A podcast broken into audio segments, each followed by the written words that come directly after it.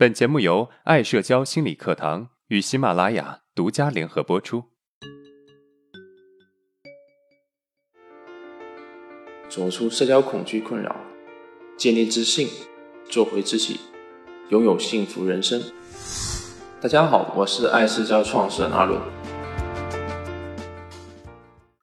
今天我们的主题是如何突破顽固的潜意识，改变坏毛病。在上一期的节目中，我们通过几个案例为大家分析潜意识是如何影响你的行为，使你养成一些坏毛病的。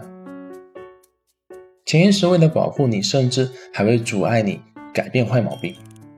大家有兴趣可以去听一下第一百二十八期的节目，那些怎么都改不掉的坏毛病是潜意识在作祟。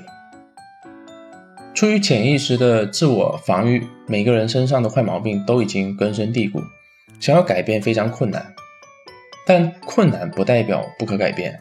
我们可以从理解、接纳潜意识开始，带着平和的心态，在每一次坏毛病发生时与之相处。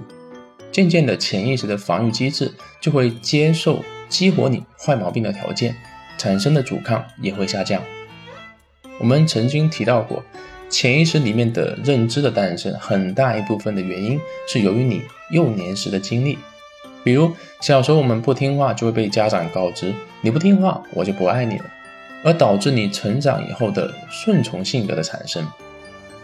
但是时下的我们已经长大，我们不应该让幼儿时期的心理防御机制影响现在的自己。我们可以与过去告别，也能与因此带来的坏毛病告别。今天我们就来学习一下如何理解与接纳潜意识。我们将为大家提供三个方法：第一，知道自己什么时候陷入防御状态；第二，理解自己为什么会陷入防御状态；第三，在行为上改变自己。对于一个没有心理学基础的人而言，其实很难立刻察觉自己是否处于防御状态当中。那么，如何才能知道自己是否处于防御状态当中呢？我们可以从以下。两个点出发。第一，不带好坏的自我评价。什么是不带好坏呢？就是你不对自己的防御状态进行正负面的评价。做到这一点并不容易啊，因为人很容易在防御状态中产生自我攻击。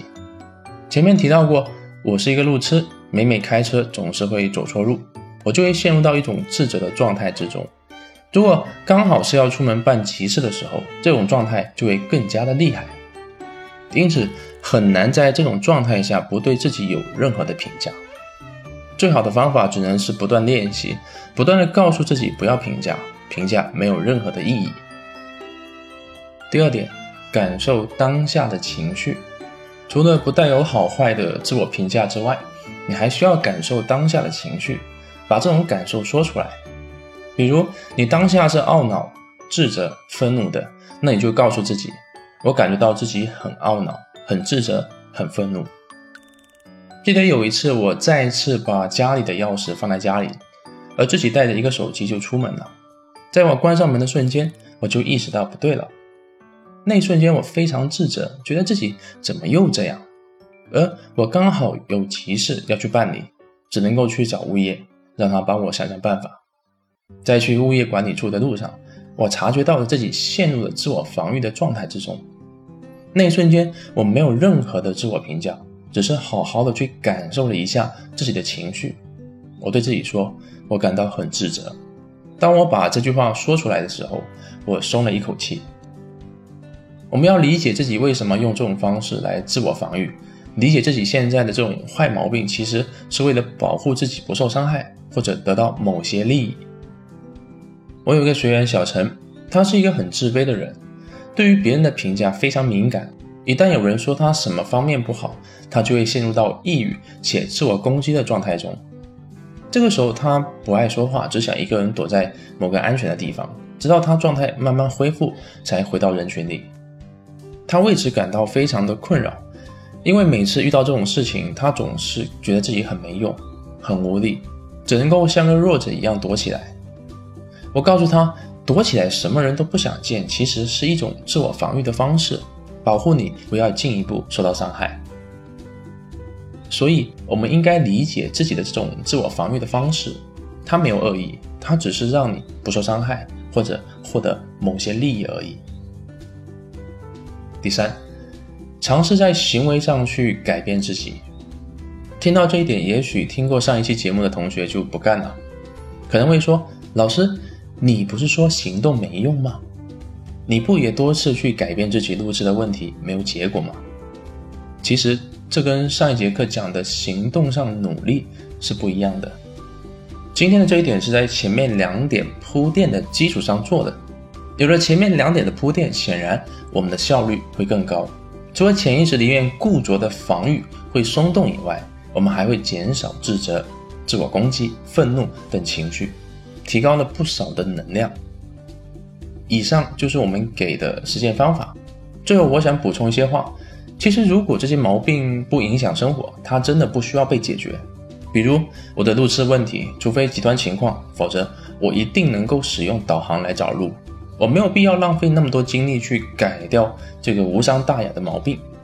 因为我们说过，人的精力是有限的，我们应该把有限的精力用来做更加重要的事情。我们来回顾一下今天的内容。如果要解决潜意识影响下的坏毛病，我们一定要做到对它的理解和接纳。具体如何做到理解和接纳，有以下三点：第一，知道自己什么时候陷入防御状态；第二，理解自己为什么会用这种方式来自我防御；第三，尝试在行为上。改变自己。如果这个所谓的坏毛病并不影响你的生活，那么我认为不改也罢。如果你还意犹未尽，那么我还为你准备了延伸的课程，一个方法让你不再自我攻击。这节课会非常详细的介绍如何切断自我攻击，在本频道下面的另外一个专辑《从社交恐惧到自信人生之路》其中的第一百九十六期，欢迎收听。